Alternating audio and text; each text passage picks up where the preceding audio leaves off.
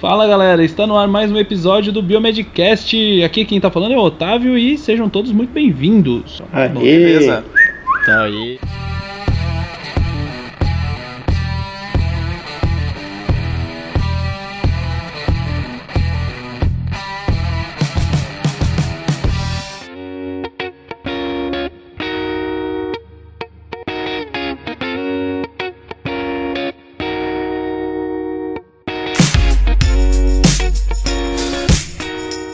Tá falando é o Bruno, fazer mais um Biomedcast hoje com um convidado especial. Isso aí, espero que vocês gostem.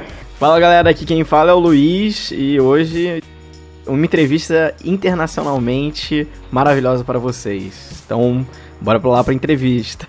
E aí, pessoal, tudo bem? Aqui é o Rogério e mais uma entrevista que todo mundo adora, é nossas entrevistas, né? O quadro mais favorito de todos. E vai ser excelente, pessoal. Vamos pra entrevista então. Muito bem, muito bem, muito bem.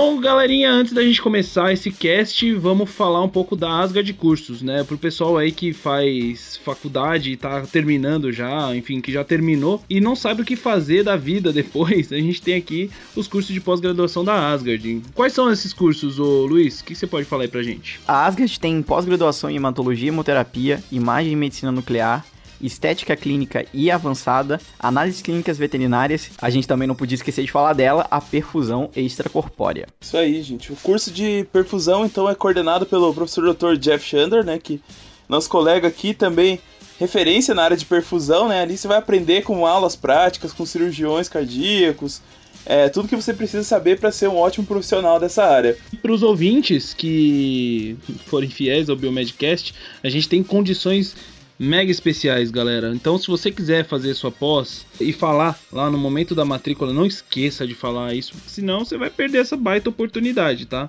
Fala que é ouvinte do Biomedcast e no ato você ganha 10% de desconto na matrícula, assim, na, na, na lata, 10%. E durante o curso, enfim, nas mensalidades você vai ganhar 5% de desconto, né? Isso aí já é garantido para todos os ouvintes do Biomedcast. Então, não, não esquece de falar e vai lá. Se você quiser saber de mais detalhes, é só acessar o site asgardcursos.com.br, tá? Lá tem todas as informações que vocês precisam. Eles têm página no Facebook também para curtir, enfim, lá tem tudo que vocês precisam, tá? É isso aí. Link no post, né? Link, Link no post.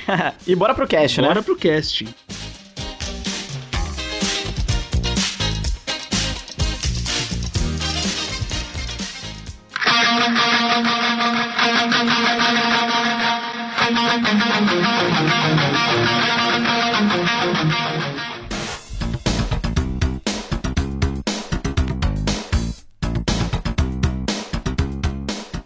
Então, para começar a nossa entrevista, vamos apresentar um pouco do nosso entrevistado, né? É, bom, hoje a gente vai conversar aqui com o Nélio Chaves, que é um biomédico formado lá pela UESC, Uni- Universidade Federal de Santa Cruz. E é, hoje ele mora em Nova York e trabalha como biomédico lá, né? E faz, trabalha com análises clínicas. Para começar, Nélio, eu não, não gosto de, também de fazer a apresentação, não- é, na verdade aqui você é o entrevistado, você que tem que falar. É, gente, quem tá aqui pra falar é você, não a gente. Então, vou te deixar à vontade para contar um pouquinho da sua história, para fazer como uma, uma introduçãozinha, né? E você pode falar um pouquinho da sua, da sua vida pessoal, né? Quem que é o Nélio? E depois você fala também, pode mesclar os dois, enfim, falar um pouco da sua vida profissional também, tá? Então, seja muito bem-vindo, muito obrigado por participar aqui dessa nossa entrevista e vamos lá. Saudações biomédicas. Aí. Muito obrigado a vocês por essa entrevista. É. Saudações biomédicas. Muito obrigado a vocês por essa entrevista e pelo trabalho que vocês têm feito ah, divulgando a biomedicina pelo Brasil. É um trabalho voluntário que requer uma dedicação, tempo. Muito obrigado pelo que vocês têm feito em nome dos profissionais biomédicos do Brasil. Eu agradeço. Opa, Meu nome é Nélio de Almeida Chaves, sou casado, tenho dois filhos, o Nélio Júnior e a Radassa Christine. Nasci em Guarulhos, São Paulo. Louco. É, nasci em Guarulhos, respirei o primeiro ar nos meus pulmões, um pouco poluído, né? Mas nasci lá em São Paulo. já morei em Guarulhos, Nélio. Morou em Guarulhos? Uau! É, então. Já morei já. Vamos ver mais algo comum que nós temos. Também Com seis meses, eu, minha família se mudou para Sorocaba, interior de São Paulo, da onde é o Otávio. É, então morei até os oito anos na Vila Hortência, cresci por ali. Meus pais, como típicos nordestinos que vão tentar uma vida melhor em São Paulo, acabaram regressando às suas origens. Meu pai baiano voltou para Itabuna, sua cidade natal. Minha mãe é de Fortaleza, no Ceará. Enfim, dos oito anos em diante eu fiquei ali em Itabuna. Interessante que quando eu, ah, antes de eu nascer em São Paulo, minha mãe grávida passava por uma das ruas ali de Guarulhos e viu uma construção muito grande, se impressionou, parou e falou: "Uau, que construção bonita". E quando ela olhou na placa, aquelas placas que tem, né, dizendo a respeito da construção, o que é que está acontecendo ali, estava escrito assim: "Esta construção pertence ao Dr. Nélio". Aí ela: "Uau, que nome interessante". Olhou para a barriga, viu aquela criança grávida, disse assim: "Vou colocar o nome do meu filho Nélio e com fé em Deus ele vai ser um doutor". Ó, Olha só.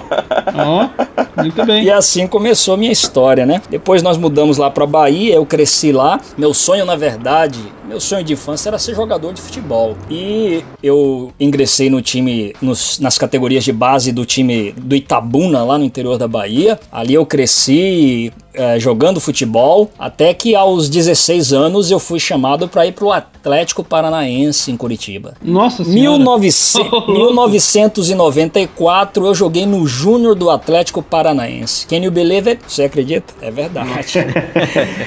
Ô, louco, hein? Fui pro Atlético Paranaense, passei uma temporada lá, mas parecia que o futebol não, não era aquilo que estava destinado a mim. Ainda fui pra Bolívia jogar num time da terceira divisão lá. Foi quando Nossa. foi quando eu recebi uma bolsa para estudar medicina e jogar futebol. Olha só que aventura. Nossa. senhora. 1995, guardo a carteirinha até hoje. Estava estudando medicina na Bolívia e jogando num time do Exército, terceira divisão do campeonato boliviano. Que aventura. Caramba. Fiquei um ano e meio estudando medicina e jogando futebol, mas houve um reviravolta, eu tive que largar tudo. Acabei voltando para Itabuna e ingressei na Universidade Estadual de Santa, de Santa Cruz, em Ilhéus, na Bahia, no curso de biomedicina. Na turma de 2002 eu ingressei e vivi aquela universidade por quatro anos e meio, né? Me formando em 2006 e depois vindo para cá. Esse é um mix da minha vida pessoal e profissional. Que bacana, hein? Muito Nélio? bacana, muito bacana a sua história, Nélio.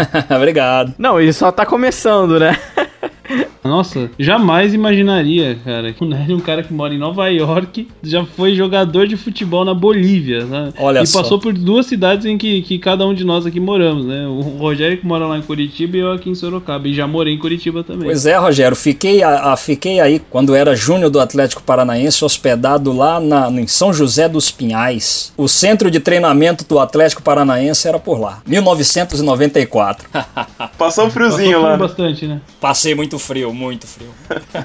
Nélio, e agora uma, uma dúvida, assim, agora eu fiquei inclusive curioso. Você tava fazendo medicina na Bolívia, teve que largar tudo, foi pro Brasil. Por que biomedicina? Como é que foi essa escolha? Na verdade, como eu tinha um sonho de ser jogador de futebol, eu cuidava muito do meu corpo, né? O atleta, ele, ele tem um cuidado especial para com seu corpo e a gente acaba ah, lendo e tentando aprender como é que essa máquina funciona, né? Como é que você pode correr melhor, como é que você não pode correr errado, como dizia um treinador meu, né? Correr errado é quando você corre demais sem, sem um destino certo, então você acaba cansando desnecessariamente. Então acabei me empolgando com fisiologia do exercício, essas coisas, e aí eu senti que a área de saúde era algo que me fascinava, né? Se não, o futebol não desse certo, aí eu, eu fui para medicina na Bolívia, eu estudei um ano e meio, foi muito puxado, aprendi muito. Minha família teve algumas dificuldades financeiras, eu tive que deixar o curso de lado. Eu voltei para Bahia, ainda tentei ah, ingressar no curso de medicina, mas aí ainda estava aflorando no Brasil, principalmente no Nordeste, o curso de biomedicina, o que na verdade focava mais naquilo que eu queria, né? Que era entender mais o corpo humano, sem necessariamente clinicar, estar com pacientes, mas trabalhar de uma forma abrangente na ciência, que aplicasse conhecimento dentro da área de, ah, de saúde, né? Então por isso eu escolhi o curso de biomedicina, algo ligado a- ao corpo humano, como eu poderia explorar, como eu poderia entender melhor os funcionamentos deste corpo, né? Legal, Nélio. Deixa eu, deixa eu já pegar então um outro assunto aqui, que é na verdade assim, você falou que você estudou lá na, na UESC, né? E a gente já teve um outro entrevistado aqui, né? Que foi quem inclusive nos indicou a entrevista com você, foi o Birbarair, né? O, Alex, Alexander. o Alexander, né? A gente, a gente chama de Alex. Ele mandou pra gente, ele estudou lá na UESC também. Você chegou a estudar na mesma turma que ele? Como foi? Olha, o Alexander Bibrair foi meu calouro. Eu, na verdade, eu entrei na, na UESC cheio de vida. Eu queria explorar aquela universidade, principalmente o, curso de, o curso de biomedicina, ao máximo que eu pudesse. E eu acabei uhum. me, me, envolvendo com todo mundo do curso, né? Eu conheci o, o, o Birbraí, foi meu calouro, eu conheci os gêmeos da biomedicina lá de Feira de Santana. que foram meus calouros também. Eu, na verdade, eu fui o fundador do nosso centro acadêmico, né? Ah, legal. O curso de biomedicina da UESC ele surgiu como uma ramificação do curso de biologia, biologia que ah, no segundo semestre se ramificava ah, para ecologia ou para ah, ciências biomédicas, depois ficou separado, né, o curso de biomedicina e o curso de, de, de biologia. Eu, na verdade, fui um dos que lutei para que nós separássemos o centro acadêmico, né? O pessoal da biologia uhum. ficou um pouco chateado comigo, mas eu falei, nossa visão é diferente, nós temos focos diferentes. Então, eu mobilizei toda a turma da UESC para que nós criássemos um centro acadêmico do curso de biomedicina. Então, nós nos juntamos, decidimos homenagear a reitora que trouxe o curso de biomedicina para a nossa universidade, o nome dela era Renel Bagli. Colocamos o nome do, do centro acadêmico Cabra, que é o Centro Acadêmico de Biomedicina Renel Bagli. Aí, eu, juntamente com, os, com essa turma que se envolveu, nós fundamos o Centro Acadêmico de Biomedicina. Eu acabei me envolvendo com todos os alunos. Conheci o Birbraí, conheci muitos desses que estão fazendo pesquisas fora e que, e que se originaram ali da UESC. Ah, me conhecem certamente, porque eu estava muito envolvido com todos os estudantes por fazer parte do, do centro acadêmico. Ah, normal, né? Eu também já fui presidente de centro acadêmico, então eu sei como que é isso, né, Joe? Assim, na verdade tem até uma coisa para falar aqui que é rapidinho, né? não, não gosto de ficar falando em entrevista, aliás, não posso ficar falando em entrevista, mas teve um outro cara que eu conheci da UESC também, foi num evento que eu fui palestrar lá em Alfenas na Unifal. Aham. Também foi para lá, foi palestrar, ele é de São Paulo, ele é da, da Unifesp. E ele é também, ele se formou na UESC né? E foi dar uma palestra lá comigo. A gente, inclusive, foi, ficou no mesmo hotel, então a gente trocou uma ideia lá e falou que era da UESC também. Ah, que legal. É, na verdade, Otávio, Luiz, Rogério e Bruno, é, sai uma turma muito boa. Eu até me sinto bem de ter feito parte dessa história, porque muitos ah, entram no curso e nada contra você focar em estudar. Sim, estude, mas esse envolvimento que você tem com centro acadêmico, com DA, né, ah, departamento acadêmico, uhum é tão importante, cara, e eu aprendi isso no, quando entrei na universidade, porque tudo que acontece em termos políticos, quando o seu curso está envolvido, o seu curso se torna forte. Isso volta para você como profissional. Esse é um conselho, eu chamo a atenção aqui da presidente de centros acadêmicos, estudantes de biomedicina que é, estão só focados no estudo, não querem saber, ah, centro acadêmico é coisa de político. Inclusive, quando eu entrei, o pessoal falava, acho que esse cara tem pretensões políticas, acho que ele está querendo fazer palanque eleitoral, quer se tornar um vereador mais tarde, um prefeito da cidade, algo assim. É, vocês que são líderes, vocês sabem, vocês enfrentam esse tipo de pensamento. Mas o pensamento que eu passei para o pessoal da nossa universidade, e eu acho que isso é muito válido, e pouca gente entende isso, quando você tem um centro acadêmico ou um DA forte dentro de uma instituição, o seu curso passa a ser visto lá fora. Uhum. Quando você uhum. tem um centro acadêmico que está participando das discussões, os alunos do curso estão interagindo, estão apoiando, estão juntos, o pessoal falou, opa, essa turma aí não é boba não. Isso aconteceu na Universidade Estadual de Santa Cruz e eu sou testemunha viva disso. Nós passamos a ter respeito dos grandes cursos, né, os cursos de grande tradição como medicina, direito e outros cursos que tem 20 e poucos cursos na instituição, passaram a olhar para o curso de biomedicina com outros olhos, por quê? Por causa do nosso engajamento ah, nas questões políticas da universidade. E isso depois uhum. foi lá para fora, porque as pessoas da sociedade eles estão interagindo com a universidade, eles acabam ouvindo. Mais tarde, quando esses profissionais vão bater na porta, eles vão dizer: Ó, oh, você é do curso de biomedicina da universidade tal? Ok. Eu sei que esse pessoal lá não é bobo, não é qualquer mamão que sai de lá, não, meu amigo. Então, Uhum. Isso que a gente faz lá dentro da universidade, é por isso que eu falava pro pessoal, falava, pessoal, tudo que envolver o nosso curso, vamos colocar quebrando, vamos, vamos entrar junto. Uma formiga não faz medo em ninguém.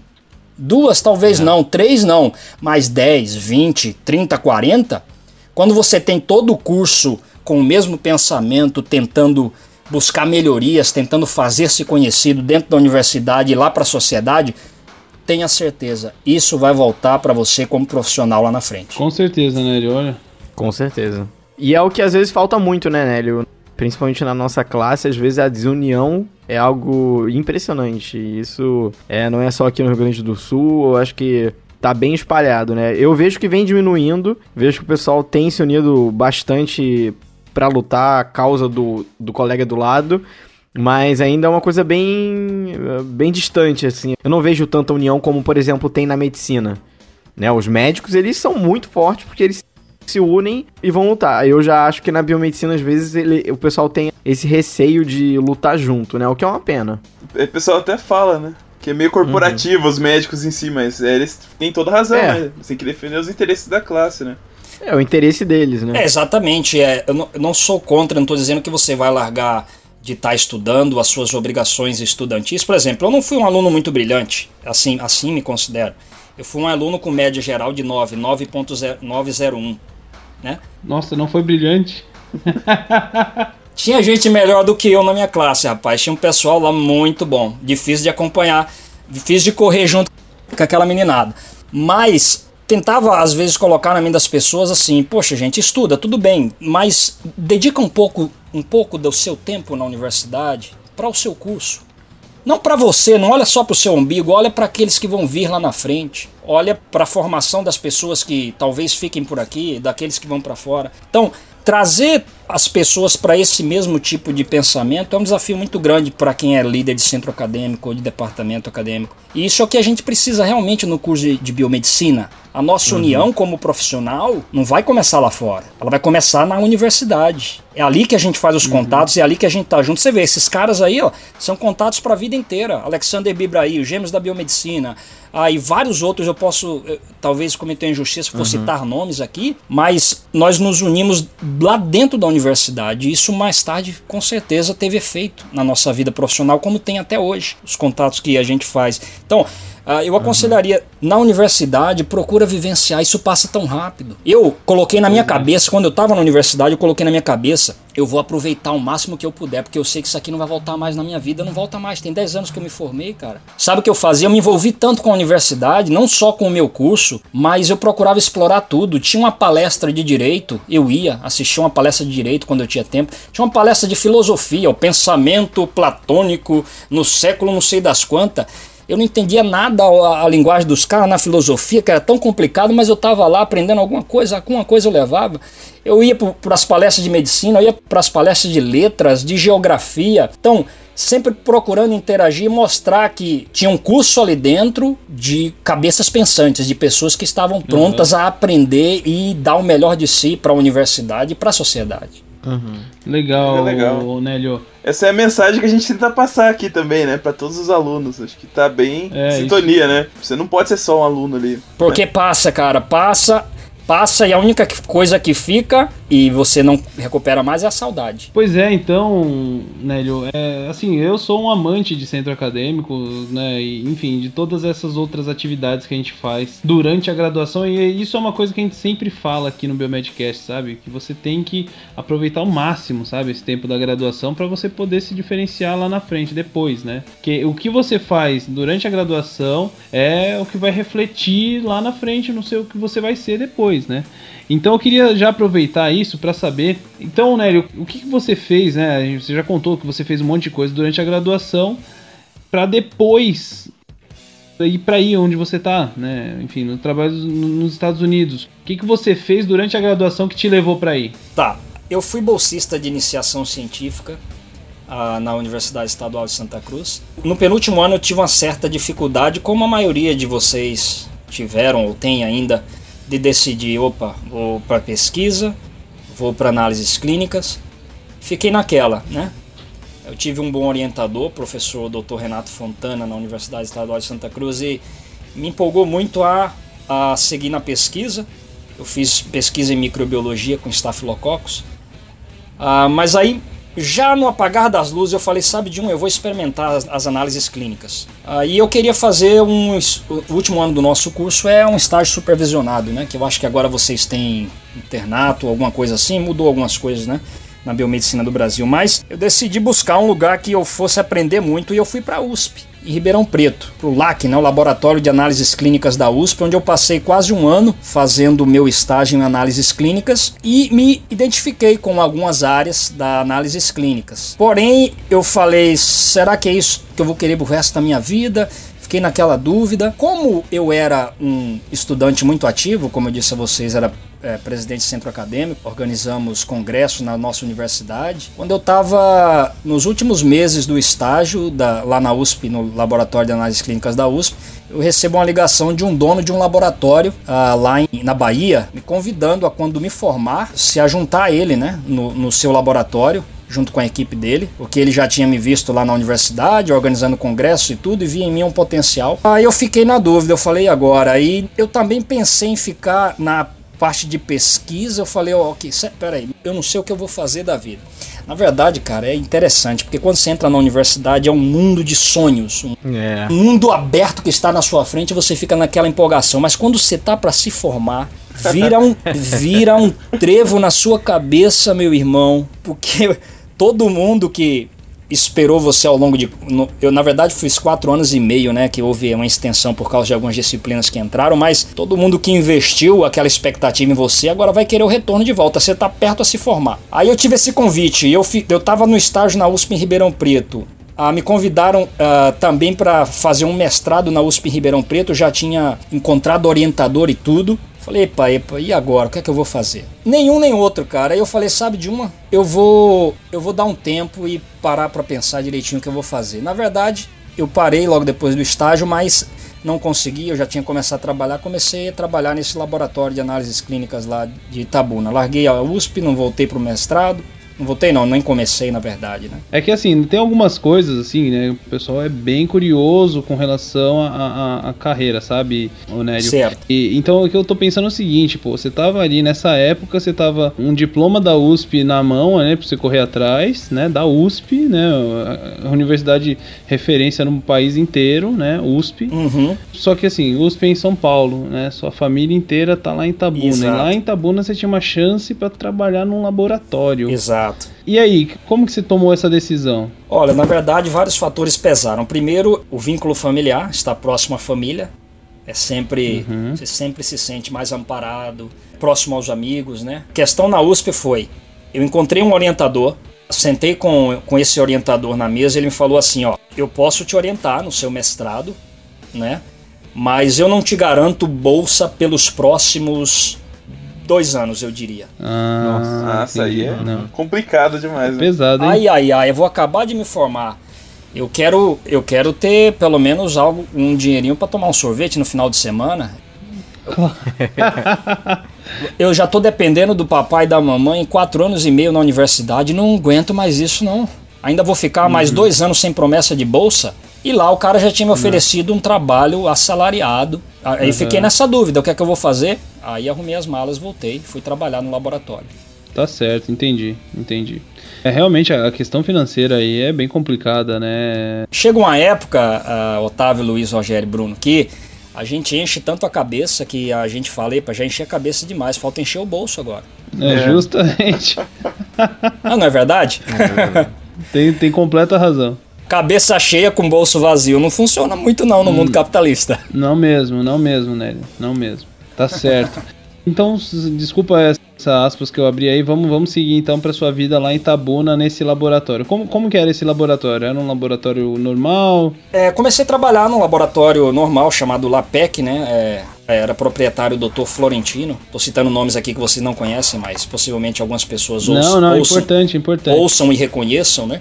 Uhum. Deixa eu só fazer um, um, adendo aqui antes de você continuar. Eu te digo que conhece, Nélio, porque teve um ouvinte do Biomedcast de Itabuna que ganhou um sorteio que a gente fez aqui ano passado, retrasado, de um livro de fisiologia. Olha que legal. Ela é de Itabuna. Que legal. Ela vai reconhecer lá o laboratório, todo mundo. Com certeza. Deve conhecer, com certeza. É o Lapec, né? Ele até vendeu já, ele já se aposentou, mas ele me convidou para trabalhar com ele, uma pessoa super gentil. Ah, viu em mim um potencial muito grande. Ele queria, na verdade, que eu me tornasse sócio dele no laboratório. É um laboratório de porte pequeno, mas que faziam todos os, os exames de rotina, né? Ah, em hematologia, em, hematologia em uranálises, em microbiologia. Então acabei me envolvendo uh, com parasitologia uh, também. Acabei me envolvendo com essas diversas partes do laboratório de análises clínicas. Porém, uh, eu ainda não estava muito satisfeito financeiramente falando. Eu cheguei a um ponto que muitos biomédicos e profissionais das análises clínicas chegam a esse tipo de pensamento, é que, peraí, eu acho que trabalhando para os outros, eu acho que eu vou demorar um pouquinho de crescer na vida. Eu acho que eu tenho que montar o meu próprio negócio. Então parei para pensar, vou montar um laboratório de análises clínicas para mim, vou trabalhar para mim. Olha só. Mas como é que eu vou fazer isso sem capital? Aí me veio a ideia de vir trabalhar nos Estados Unidos. Eu falei, eu vou para os vou, eu tinha umas primas que moravam aqui, já estavam bem financeiramente, eu vou para os Estados Unidos passar uma temporada. O meu objetivo principal era passar cinco anos nos Estados Unidos fazendo o que fosse necessário, limpando o banheiro, engraxando o sapato, lavando rua, fazendo o que fosse necessário para juntar o meu dinheiro em cinco anos, voltar, montar um laboratório para mim e pronto, e seguir a minha vida profissional. Uhum. Esse foi o objetivo inicial, mas as coisas uhum. tomaram outro rumo. É, claro, como sempre. Mas deixa eu só fazer um comentário aqui, né? que é difícil a gente pensar, né, é, num, num, plano a longo prazo, assim, né? Você colocou um plano aí de cinco anos para ir para os Estados Unidos, ficar cinco anos e depois voltar. E o inglês? Diz como que foi a questão do inglês nessa época? Vou ser sincero para vocês, eu não sabia quase nada de inglês quando cheguei aqui. Por incrível que pareça, o que me ajudou muito foi o espanhol que eu aprendi na Bolívia, como eu disse anteriormente para vocês, que eu morei lá um ano e meio. Uhum. Uhum. E o espanhol nos Estados Unidos é a segunda língua. Se você souber espanhol, você se vira aqui. É. Então o que me ajudou muito foi isso. Então, Entendi. Com o espanhol eu fui me virando e eu comecei a estudar. Entrei numa escola, né? Lógico, uma escola de inglês. Eu fiz IACL, inglês como segunda língua. E numa dessas andanças aí, eu vou para um aniversário. Lá eu encontro um cara que começa a conversar com ele, com meu inglês bem curto, né? Uhum. O cara perguntou que, o que eu fazia, eu falei que eu estava estudando e estava fazendo uns bicos também para ganhar dinheiro. E o que que, eu, o que que eu fazia no Brasil? Eu falei, eu sou formado em biomedicina e tal, tal, tal. O cara olhou assim para mim e falou, sério? You, you work in a laboratory? É, você trabalha com laboratório? Eu falei, yes, uh, I used to do in Brazil, not here. Eu, fazia no Brasil, não aqui. Aí ele falou, uhum. meu pai é dono de um laboratório de análises clínicas. Aí eu falei, sério? Aí ele falou, sério. Aí o cara me deu o cartão dele e falou assim: me manda seu currículo, porque se um dia você precisar de alguém, eu te chamo. Olha ah, só. Aí eu não imaginei, né? Eu falei, ah, o cara nem tem ideia quem eu sou, que eu tô, fazendo, tô estudando aqui, nem nada. Um belo dia eu recebi uma ligação dessa pessoa me convidando para ir conhecer o laboratório deles. Eu fui. Quanto tempo depois isso, Nélio? Dessa conversa? Três meses depois. Olô. Eu nem imaginava que o cara ia me chamar. Três meses depois o cara me chama para que eu vá conhecer o laboratório. Eu fui. Eles me chamaram para fazer um estágio voluntário. Se eu aceitava, eu aceitei por certo. Nesse estágio voluntário eles gostaram de mim e aí tudo começou, né? Uhum. Tem outras coisas também que vão tomar muito tempo, eu não tenho como falar para vocês, mas questão de equivalência do diploma, as coisas que você deve fazer para exercer a profissão aqui, né? Provavelmente, ah. Onélio, o que vai chover de comentário de gente perguntando como é que se validou o diploma. É, com certeza. Com certeza o pessoal vai perguntar. É, eu acho melhor a gente falar disso. Era uma das coisas que mais, mais me perguntavam. É só me convidar para dar uma palestra aí que eu vou. Porra, então Isso tá toma aí. muito tempo. É. Se eu for falar com vocês aqui, todo o processo já era. É, vai, vai, vai esgotar muito tempo. Porque, Nélio, o pessoal sempre me perguntava, né? Como eu, eu comentei com você, eu passei um tempo lá nos Estados Unidos. Eu sempre explicava pro pessoal que a biomedicina no Brasil, no Brasil é totalmente diferente da biomedicina nos Estados Unidos. É. Uhum. Lá nos Estados Unidos a gente não tem né, 35 áreas para trabalhar, né? E eu sempre explicava pro pessoal que era muito ou focado em pesquisa, ou às vezes você também ia trabalhar na análise de clínica, né? Então tinha isso. É o chamado Medical Technologist. E é o que você trabalha hoje em é dia. É o que eu trabalho como Medical Technology. Eu já não estou mais naquele laboratório que eu te falei que o rapaz me convidou, mas foi lá que tudo começou, onde eu fiz a uhum. equivalência do meu diploma, onde eu fiz o, o TOEFL, o IELTS, esses cursos que você tem que fazer uhum. e, é. pra, e outras coisas. Ah, hoje, eu, hoje eu trabalho no, no Memorial Sloan Kettering Cancer Center. Ah, então já aproveita e já fala um pouquinho do teu trabalho aí, Nélio. Bem, comecei a trabalhar no Memorial Sloan Kettering Cancer Center com citometria de fluxo, né? Uhum. Começou por baixo, então. É, É, facinho. é, nesse laboratório anterior eu trabalhei com biologia molecular, né? Nossa senhora.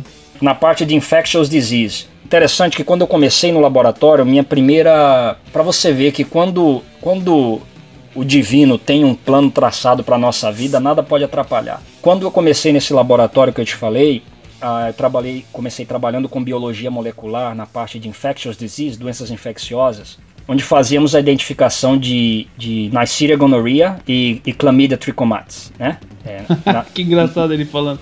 Só vamos, vamos traduzir aí. Nicéria gonorreia. Neisseria gonorrhea e Chlamydia.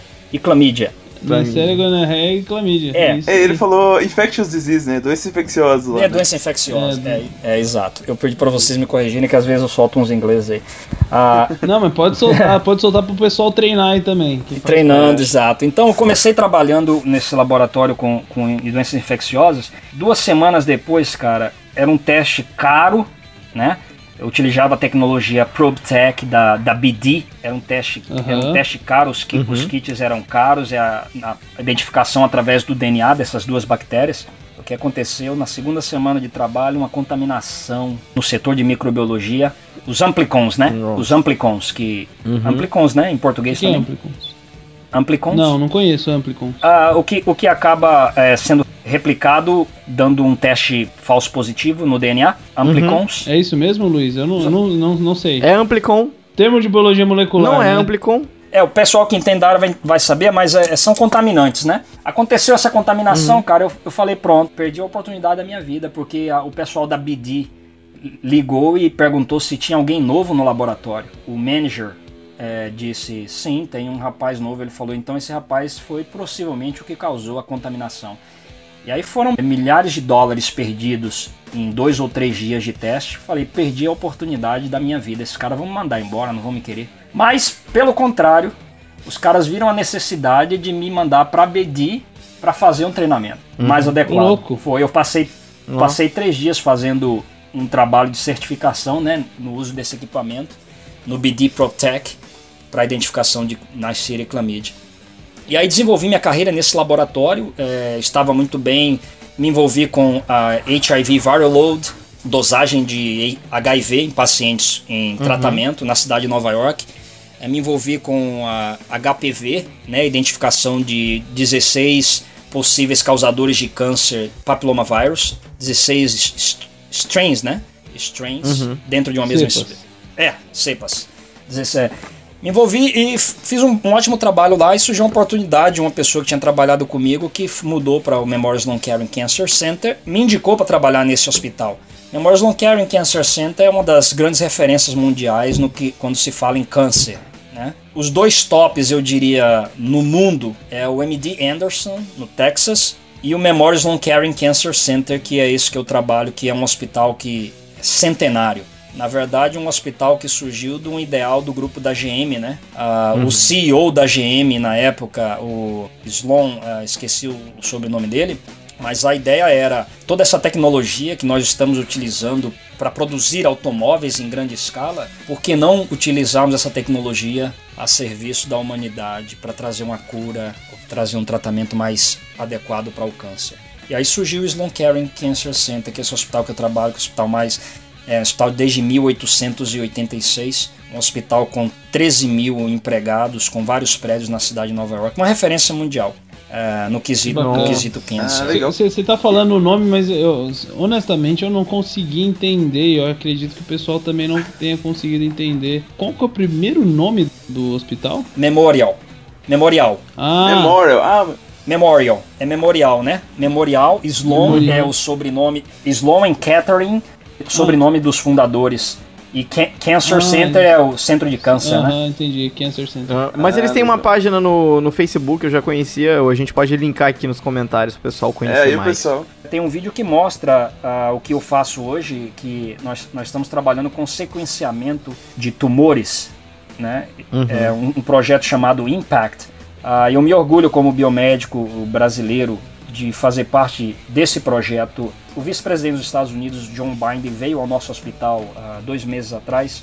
Olha só. O nosso hospital é um dos que está encabeçando um projeto chamado Moonshot. O que é o projeto Moonshot? O Joe Biden, o vice-presidente dos Estados Unidos, perdeu o filho há pouco tempo com câncer, já tem um histórico de câncer na família muito grande. Então o presidente Obama ah, ah, lançou o John Biden como um homem propaganda, né, para o combate ao câncer. E o Joe Biden, então, ele foi aos principais hospitais de câncer dos Estados Unidos que são envolvidos em pesquisa, em tratamento. Uh, e o nosso hospital foi um dos selecionados e ele, ele esteve lá lançando o projeto Moonshot, que é a ideia do Moonshot. Moonshot o que é? É, é levar o homem à lua, né?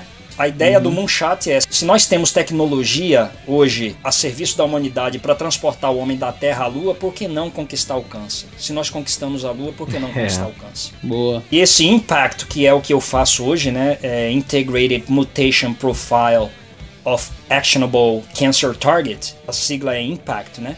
É a mutação integrada, o profile, que é a, a identificação de targets de mutação que são alvos. alvos de terapia, é mais ou menos isso, essa ideia, faz parte desse projeto Moonshot, que nada mais é do que a medicina, é, como é que eu diria em português, The Target Therapy. É, na verdade é uma parte do meu TCC, o, o Nelly, que eu tô falando agora. Sério? Aham. Uhum. Na verdade eu tô falando sobre imunoterapia eu, quando eu falo sobre a parte de anticorpos monoclonais na imunoterapia anti-câncer, né? Uhum. E aí eu falo então sobre essa Target Therapy. Tanto que eu nem traduzi, né? Eu coloquei como. Target Therapy. É, terapia focal. Alvo, seria, né? Alvo. Alvo. Terapia alvo. Terapia alvo, exatamente. É. Isso, é. Então é, é basicamente o que eu faço hoje. Eu faço parte desse grupo, né? Do, do Impacto. O que é que nós fazemos? Só para dar um resumo, eu sei que nosso tempo é, é curto. O paciente está com câncer, já fez todos os tipos de tratamento, quimioterapia, radioterapia, cirurgia, não resolveu. Uhum. Necessita buscar um tratamento adicional. Um tratamento, eles falam aqui nos Estados Unidos, cutting edge. Cutting edge é uhum. algo de ponta, de alta. Uhum cutting edge, eu não sei como traduzir em português, mas é algo de ponta. Uhum. As pessoas têm a possibilidade de fazer o impacto. O que, que o impacto faz? Ele tira, vamos supor, tira os, o sangue desse paciente e vamos sequenciar o germline. Germline são qual é o sequenciamento genético normal dessa pessoa. Ok, uhum. nós fazemos isso usando o sangue, usando unhas, extraímos unha ou cabelo, da onde a gente pode extrair DNA que tem um, um sequenciamento normal para aquela pessoa, sem nenhuma mutação. O que, que nós fazemos? Nós pegamos o tecido das, do, do te, o tecido canceroso, nós isolamos as células, extraímos o DNA e fazemos também o sequenciamento dessa célula cancerosa, ou seja, do DNA dessa célula cancerosa. Uhum. Um grupo grande de bioinformáticos, né? Uhum. Estatísticos e e um grupo, um grupo forte nessa área, eles vão fazer então as comparações das mutações. Ok, o germline, que é o DNA normal dessa pessoa, tem uma sequência, vamos supor aqui, AT, A, T, A, T, A, T. Uhum. Ok, o tumor dessa pessoa tá uma sequência A, T, A, T, T, T. Opa, uhum. teve uma mutação aqui nesse local. Né? Porque você tem o DNA normal para comparar com o DNA que sofreu a mutação que é a célula cancerosa. É mais ou menos isso uhum. que nós fazemos. E baseado nisso, é, é, baseado nisso que entra o target therapy. Porque baseado uhum. na mutação, você pode dizer que proteína sofreu essa mutação. Uhum. A proteína, é, por exemplo, nós conhecemos os oncogenes, oncogenes, né? Uhum. BRAF, KRAS, HER, HER2, GFR, é, EGFR. Então são coisas em inglês que eu estou falando, que eu não, não sei como traduzir, mas são genes uhum. que a gente sabe que causa mutações e quando causa mutações eles possivelmente desencadeiam câncer. Uhum. Um clássico no câncer de mama, por exemplo, que eu acho que é interessante você citar pro pessoal, BRCA, né? Não sei se você, vocês têm aí o BRCA. Uh, ah, BRCA, aham, uh -huh, exato. Uhum. Então, é, acho que é o famoso. Sabendo dessa mutação, a terapia ela é agora baseada em mutação genética. Qual é o gene, uhum. o gene que sofreu a mutação? Como é que nós podemos, podemos utilizar um medicamento que corrija essa mutação. Ou seja, totalmente direcionado, é, como você falou. É, é, é, é, o, é no alvo. Você é, vai ali. É no alvo. É essa nova mentalidade, é, novo entendimento, o enlightenment, né, que nós temos, estamos tendo hoje em relação ao câncer, porque a gente focava muito no tipo de câncer, né? Ah, é câncer de pâncreas. Uhum. Então, medicação para tratar câncer de pâncreas. Ah, é câncer no pulmão. Uhum. Medicação para tratar câncer de pulmão. Ah, é um câncer em tal lugar. Ah, medicação para tratar câncer em tal lugar. Não. Agora nós estamos indo no alvo, que é o quê? Porque nós sabemos que o câncer ele pode ser genético, né? Ele pode ser uhum. É, devido a um fator ambiental, uhum. uma influência externa, né? O, a bebida, o cigarro, todos nós sabemos que isso pode causar câncer. Mas seja da onde venha, o agente causador não é o foco principal. O importante é que ele vai agir no DNA. Uhum. Seja da onde ele vem, a mutação vai acontecer no DNA. Seja interna, genética ou seja externa, a mutação é no DNA. Então, se nós sabemos onde é que tem essa mutação e se nós podemos ter uma, uma medicação direcionada a corrigir essa mutação, aí muitos pacientes acabam sendo curados ou tendo a sua vida estendida baseado nesses target therapy. Muito bom. É, o grande problema do tratamento do câncer é esse, né? A gente tem muita falha de terapia porque o medicamento não mira exatamente onde está a lesão, né? Ele acaba agindo em muitos sistemas que estão saudáveis, né? E o paciente acaba ficando debilitado e tal e não tem sucesso a terapia, né? Exato. Então, é, conseguem melhorar, né? É. O Memorial Sloan Kettering, o Memorial Kettering hoje tem um painel de 410 uhum oncogenes que podem ser sequenciados. Então, as terapias são baseadas mais ou menos nesses 410 tipos de oncogenes que podem ser sequenciados. Uhum. E medicação é direcionada a esse tipo de mutação. Às vezes o paciente, ele tem uma mutação, por exemplo, BRAF. BRAF é BRAF, BRAF, né? Uhum. Eu não sei se vocês sabem o que é, mas é muito uhum. comum, é, 50% dos pacientes com melanoma, eles apresentam a mutação nesse gene o BRAF. Nós sabemos que é, poucas pessoas mais algumas que têm câncer de pulmão ou de fígado ou de cólon, ou às vezes outro tipo de câncer, também apresentam a mutação BRAF. Então não é só porque a pessoa tem um melanoma que ela vai ter um, uma terapia baseada no, na mutação BRAF, mas ela pode ter qualquer tipo de câncer. Se a mutação é BRAF, ela, ela é o mecanismo é basicamente o mesmo em qualquer tipo do corpo. Uhum entendeu? Então a, a medicação vai ser direcionada para a mutação BRAF, uhum. não para o melanoma ou para o câncer de cólon ou para o câncer vocês estão entendendo mais ou menos a ideia? Certeza. Sim, sim, sim, claro. É. Esse é o Target Therapy, que, que é o Bruno, né, que está fazendo o TCC. O Luiz. Sou eu, o Luiz. É, Luiz. É. É, o meu TCC é sobre imunoterapia, mas é uma parte que eu falo sobre, digamos, terapias mais personalizadas. Elas são preparadas de acordo com o que o paciente está precisando e do qual é o tipo de mutação que está acontecendo. Então ela é feita baseado naquilo. E aí eu falo sobre isso também. É muito interessante, eu adoro esse assunto.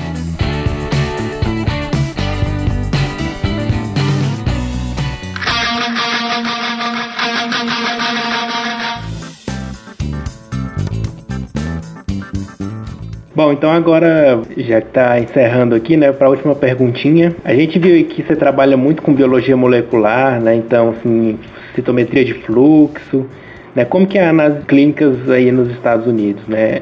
É só tipo hemato, parasita, uroanálise, né? Ou tem mais exames? É acessível? Como que funciona mais ou menos? Hoje em dia acho que ele nem trabalha tanto com isso, né? Você tá mais nessa parte aí do, do target, mas assim, acho que é, todo mundo tem esse interesse, né, em saber isso, né? Na verdade, nós temos todas essas áreas que temos aí no Brasil, né? A hematologia, uhum. a microbiologia, a parasitologia, é, mas eu, eu já não tô mais nessa área, eu tô com coisas mais específicas, né, agora. Eu tive a oportunidade de passar por essas áreas também, é um pouco diferente do, do Brasil, né, a forma que eles trabalham. Aqui as coisas são muito é, descartáveis. Né? Nos laboratórios, não sei agora, talvez no Brasil houve alguma mudança de 10 anos para cá, mas quando eu trabalhei no Brasil, nós tínhamos que autoclavar, é, não sei se é essa a expressão certa. Sim, sim. É, tá certo. Autoclavar o material depois de usado. Quando eu cheguei aqui nos Estados Unidos, eu tomei um choque, porque vai tudo pro lixo, é tudo descartável. É. Você não reaproveita nada né? É, foi um choque para mim também. É mais ou menos isso. E os métodos de trabalho diferente daí é que eles têm a, a tecnologia, o capital faz diferença, né, Bruno? O uso da tecnologia a serviço da biomedicina acaba facilitando para nós, uhum. tecnólogos, biomédicos, a forma de realizarmos os exames, também nos faz sentir mais protegidos, né, em relação a acidentes ou algo assim que possa causar um problema futuro na sua vida profissional. Muito Nossa, bom. que demais, né? Demais mesmo. Assim, né? Na verdade, né, eu vou te só para te passar um panorama atual de de quem trabalha com análises clínicas aqui no Brasil hoje em dia, tá? Varia bastante de acordo com o serviço, tá? É, tem, tem laboratório aqui que, que continua autoclavando, que lava vidraria, e, enfim, reutiliza a lâmina. A gente sabe que existe, né, no, no país inteiro. Os pequenos e, e médios Assim como existem também outros que não, outros que descartam tudo, né? Tem insumo à vontade para utilizar, enfim, né? Então, existe de tudo aqui. Depende também do porte do laboratório, né? Se é um laboratório de grande é. porte, é, trabalha diferente, né? Sim, sim. Uma pergunta assim que talvez o pessoal vá fazer aí, né? Dá para mandar currículo para ti, para trabalhar no laboratório nos Estados Unidos? Esse caminho, assim, entre o brasileiro que tá aqui se formando e de repente tem interesse em ir para os Estados Unidos, às vezes não para trabalhar com pesquisa, que é o que a gente vê muito, mas para trabalhar com análises é. clínicas. É. O que, que você acha desse, desse tipo de perguntas? Ô Rogério, vou dizer para você, o processo não é tão simples, né? É, Exige-se um pouco de paciência, persistência, determinação. Você tem que ser uma pessoa muito determinada, mas na verdade, em qualquer área da biomedicina, se você não for, você não vai ter êxito. A questão é: os Estados Unidos é um mercado aberto para o biomédico brasileiro? Eu diria que sim. Você vê muitos profissionais asiáticos trabalhando nos Estados Unidos. Uhum. Muitos, até porque têm uma formação em inglês na universidade, então eles já têm uma uhum. porta aberta aqui quando eles se formam. Tem todo um processo também que nós também temos que passar processo de convalidação de, de diploma. Existem três estados nos Estados Unidos que requerem licença para trabalhar como. Nossa profissão aqui é conhecida como Medical Technologist. Né? Uhum. Embora eu trabalhe numa avenida que seja considerada um dos grandes centros biomédicos do mundo, eles falam a Biomedical Center, o nosso título de biomédico aqui ele não se aplica, é, seria Medical Technologist. Né, que seria um aliado da, da, saúde, que faz testes laboratoriais, que ajuda o médico no diagnóstico. Eu diria que é um mercado aberto, é, mas se eu tiver oportunidade, eu, eu quero ir ao Brasil em algumas universidades e em alguns lugares dar uma palestra e mostrar quais são as diretrizes a serem tomadas para chegar aqui. Mas é sim. possível sim. Uhum. Só mandando o currículo não vai resolver. Tem todo um processo que tem que ser é, esmiuçado antes, que tem que ser feito antes. Ah, uhum. Como eu te falei, três, três estados nos Estados Unidos exigem licença: Nova York, Califórnia e Flórida. O resto não exige licença, mas tem outros processos burocráticos que você tem que passar. Uma coisa boa é: existe uma porta aberta aqui, porque eu tenho contato com profissionais do mundo inteiro chineses, japoneses, alguns europeus, da França, da Polônia. Eu tenho vivenciado nesses 10 anos aqui nos Estados Unidos, como Nova York é uma cidade cosmopolita, os ambientes de trabalho também o são. Profissionais do mundo inteiro e quero dizer para vocês e confirmo que em termos de formação e de preparo, nós não ficamos devendo muito para eles não. Uhum. Então as portas, as portas estão abertas não só aqui nos Estados Unidos, mas eu digo qualquer lugar do mundo, se você biomédico está se formando hoje não vê perspectiva profissional em relação a análises clínicas no Brasil, eu tenho uma boa notícia para você. Uhum. Muitos países estão precisando de bons profissionais, bons analistas clínicos e não tem. Olha só, fica a dica. eu, vou, eu vou falar pro Marcelo do DB não ouvir isso, senão ele vai matar a gente. o, o, pessoal do, do, do DB que ouve a gente vai querer tudo ir pros Estados Unidos agora.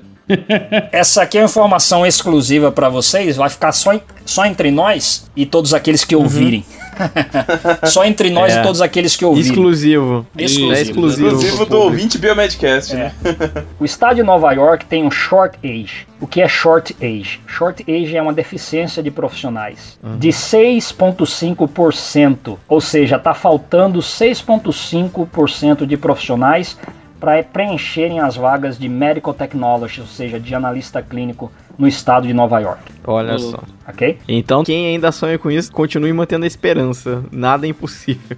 Ainda mais agora, e ainda mais agora que o Nélio falou que, que é tranquilo, né? E eu garanto para você, tá chegando gente direto da Ásia e outros lugares do mundo vindo para cá com formação em análises clínicas. É certo que tem que passar por todo um processo, uhum. mas é possível sim. Legal. E legal. o salário é bom? Olha, por uma questão ética, eu não vou dizer quanto eu ganho. não, tem, não pode, não precisa. não precisa. Não, não quanto você ganha. Eu vou dizer para você o seguinte: eu ganho o suficiente para manter uma esposa e dois filhos sem que a esposa precise trabalhar, ter uma boa casa, um bom carro poder ir ao supermercado ou uma loja e comprar tudo o que, o que a gente tem sem nenhuma restrição. Então, assim, você não é milionário, mas você tem, eu diria, como medical technologist, é, o, o seu salário é o suficiente para você ter uma vida boa aqui nos Estados Unidos. E tem perspectiva de crescimento, né, Hélio? Por exemplo, você começa numa posição como, uh, como você mesmo falou, medical technologist, e aí você pode ir sendo promovido. Sim. É, existe isso? Sim, sim.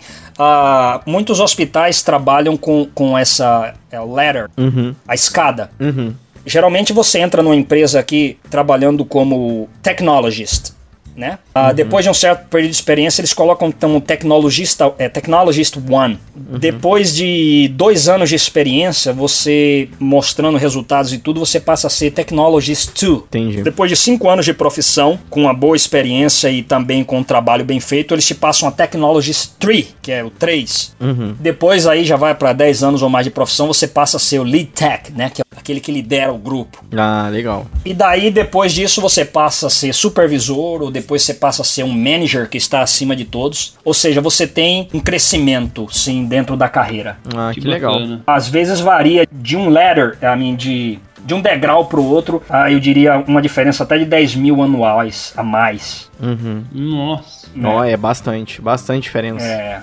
uhum. E o pessoal que não sabe, né, quando a gente- o Nelly fala anual, não é que você só vai receber 10 mil no o ano inteiro, tá, pessoal? Isso aí é É a diferença, né? salário lá nos Estados Unidos, que é calculado anualmente. É, na verdade, a gente ganha anual aqui, né? Você faz um salário anual, nós recebemos aqui quinzenal, quinzenal, né? A cada 15 dias, É. o paycheck que eles falam aqui entra no, na Aham. nossa conta bancária. Mas você sabe o seu salário anual, né? É, isso é. É, o salário anual. Muito legal.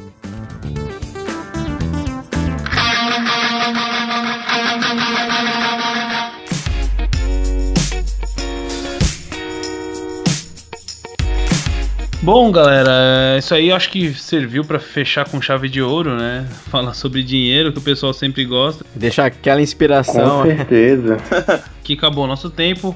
Infelizmente, né, a gente queria ficar conversando aqui, Nélio, contigo até, vixe, pra você poder contar os- todos os detalhes que, enfim, do seu processo e tudo mais, mas isso aí não vai faltar oportunidade pro pessoal poder perguntar é, no- nos comentários, tenho certeza que Pode deixar o contato e tal também. A né? gente deixa o contato exatamente, né? Sem, sem problema nenhum. E é isso, a gente espera que, que o pessoal tenha gostado. Espero, esperamos que você tenha gostado, né? Eu gostaria de, de agradecer é, a participação aqui na- nessa entrevista. E é isso, né? Eu, eu gostei muito, eu gostei bastante de saber que existe biomédico trabalhando como biomédico nos Estados Unidos. E né, eu acho que você é o primeiro caso que eu conheço, eu não conheço outros. Nem eu. Inclusive, se existirem outros que estiverem ouvindo a gente, eu acho que se manifestem, por favor, né? que é, acho que seria interessante. E é isso. Nélio, o que, que você tem pra dizer aí pra fechar? Né? Pode fazer suas considerações finais, fique à vontade. O que só tenho a dizer é que se você escolheu essa profissão, não se desanime. Ah, nós temos muito a contribuir como profissionais para o bem da humanidade, né? seja na análises clínicas, seja na pesquisa. Nós somos profissionais diferenciados. Um mundo que cada vez mais está doente hum, precisa de profissionais que tentem melhorar o estilo de vida das pessoas ou prolongar a vida daqueles que estão enfermos. E nós, biomédicos, por certo, somos profissionais escolhidos para atuarmos nesse campo. Não se desespere em relação ao seu futuro, é um futuro brilhante. Como biomédico, você pode ter certeza disso, que você escolheu uma profissão da qual um grupo seleto de pessoas fazem parte. Portanto, eu queria deixar aqui minhas saudações biomédicas, agradecendo a vocês do Biomedcast pelo excelente trabalho em divulgar a nossa profissão pelo Brasil, agradecendo pela oportunidade de compartilhar as minhas experiências profissionais e pessoais com vocês. Um abração, Otávio, um abração, Rogério, um abração, Luiz, um abração, Bruno. Saudações biomédicas a todos vocês que ouvem a gente pelo Biomedcast. Opa, muito obrigado. Olha só, muito obrigado. Muito Foi, foi demais, Muito né?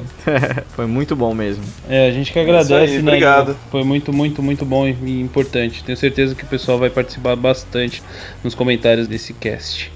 Tá bom? Falou, galera. Tchau, tchau. Valeu, Nélio. Até mais e Agradecer primeiramente, é claro, o Nélio, né, por, por ter participado, foi realmente muito legal. As coisas mais legais que tem é quando a gente é, ver um profissional biomédico, principalmente, se destacando em algum lugar do mundo. E eu acho que vai ser uma entrevista que o pessoal vai comentar muito, porque eu sempre fui muito questionado, ai, como é que é o biomédico nos Estados Unidos e tal. Eu sempre falava, gente, é muito mais pesquisa, é difícil ter alguém em análise clínica. Bom, tá aí. Nélio é o cara, tá lá, calou a boca de todo mundo. E acho que vai ser muito legal o pessoal ver como é que é essa área. E foi demais, foi muito legal. Obrigadão aí, né? Eu gostei de, gostei de participar, de conversar, saber da tua história. E vamos marcar um futebol, né? Você joga bola ainda? Ah, rapaz, é. Tem tanto tempo que eu não jogo futebol que se eu acho que você colocar uma bola e um tijolo, eu não sei diferenciar mais um do outro. tá bom. Dizem que jogar futebol é como bicicleta, você nunca esquece, né? é, então tá. Espera que não. Ô, ô, rapaziada, só, só um pensamento aqui que eu gostaria de deixar para vocês e todos que vão ouvir. Duas coisinhas como, que eu utilizei como filosofia de vida e que me ajudaram muito. Primeiro, é um provérbio de Salomão que está na Bíblia, né? Eu gosto muito, que é tudo que vier às tuas mãos para fazer, faze-o conforme as tuas forças. Ou seja, tudo que vier às tuas mãos para fazer, faz bem feito, faz com perfeição, faz o teu melhor, porque você vai ser honrado nisso. Esse é um pensamento que eu levo desde os meus 16 anos e acho que me ajudou muito. O segundo é: sonhe chegar às estrelas. Se você não conseguir, se você chegar às nuvens, você já conquistou muita coisa. Isso aí, muito bom. Profundo, é. muito bem. Sonhe chegar nas estrelas. Talvez você não consiga, mas você vai chegar nas nuvens e já vai conquistar muita coisa com isso. Com certeza. Aí, Exatamente. Ó, oh, excelente, hein? O pessoal colocar para pensar nisso, é. né? Seja, tem, tem um pensamento grande, né? Se você. Muito grande, porque se você chegar no, no grande já tá ótimo. Exatamente. É, inclusive, eu sei nosso tempo tá curto aqui, mas pai de uma namorada minha, né? Quando eu falei que eu ia pra USP, depois falei que ia pros Estados Unidos, ele falou assim pra filha dele, né? Seu namorado pensa alto demais. Eu acho que você tem que falar para ele colocar mais os pés no chão. Mas eu fiz o cara engolir a língua por, porque eu sonhei com as estrelas, mas posso não ter chegado nas estrelas, mas eu acho que as nuvens eu alcancei. Não, eu acho que você chegou na estrela, eu, desculpa falar. Mas ainda dá tempo de alcançar ainda. Já tem bastante estrela aí nos Estados Unidos, né? É, tem muita coisa pela frente ainda. É, exatamente. Então é isso, galera. Falou! É isso aí. Obrigado pela entrevista. Eu acho que ficou muito mais claro para todo mundo como é que é aí nos Estados Unidos, né? E, e, todo esse exemplo de como foi essa trajetória aí que as pessoas podem começar a refletir, né? O que eles vão fazer daí durante a é. graduação, é. depois, né? Então, muito obrigado pela entrevista. Por nada. Então é isso, galera. Esperamos vocês nos comentários deste episódio, número 45. Caramba, episódio número 45. E lá, biomedcast.com/barra 45 vai estar tá lá, você vai poder comentar à vontade no, no post. Twitter, Instagram, Facebook, é, iTunes, enfim, qualquer, qualquer um desses você consegue encontrar a gente, comentar e dar sua opinião, enfim, mandar perguntas. O contato do nosso entrevistado tá no post também. E é isso, esperamos que vocês tenham gostado e semana que vem tem mais. Tchau. É isso Falou, aí, pessoal. Galera. Tchau. tchau. Tchau. Valeu, pessoal. Um abração. Saudações biomédicas.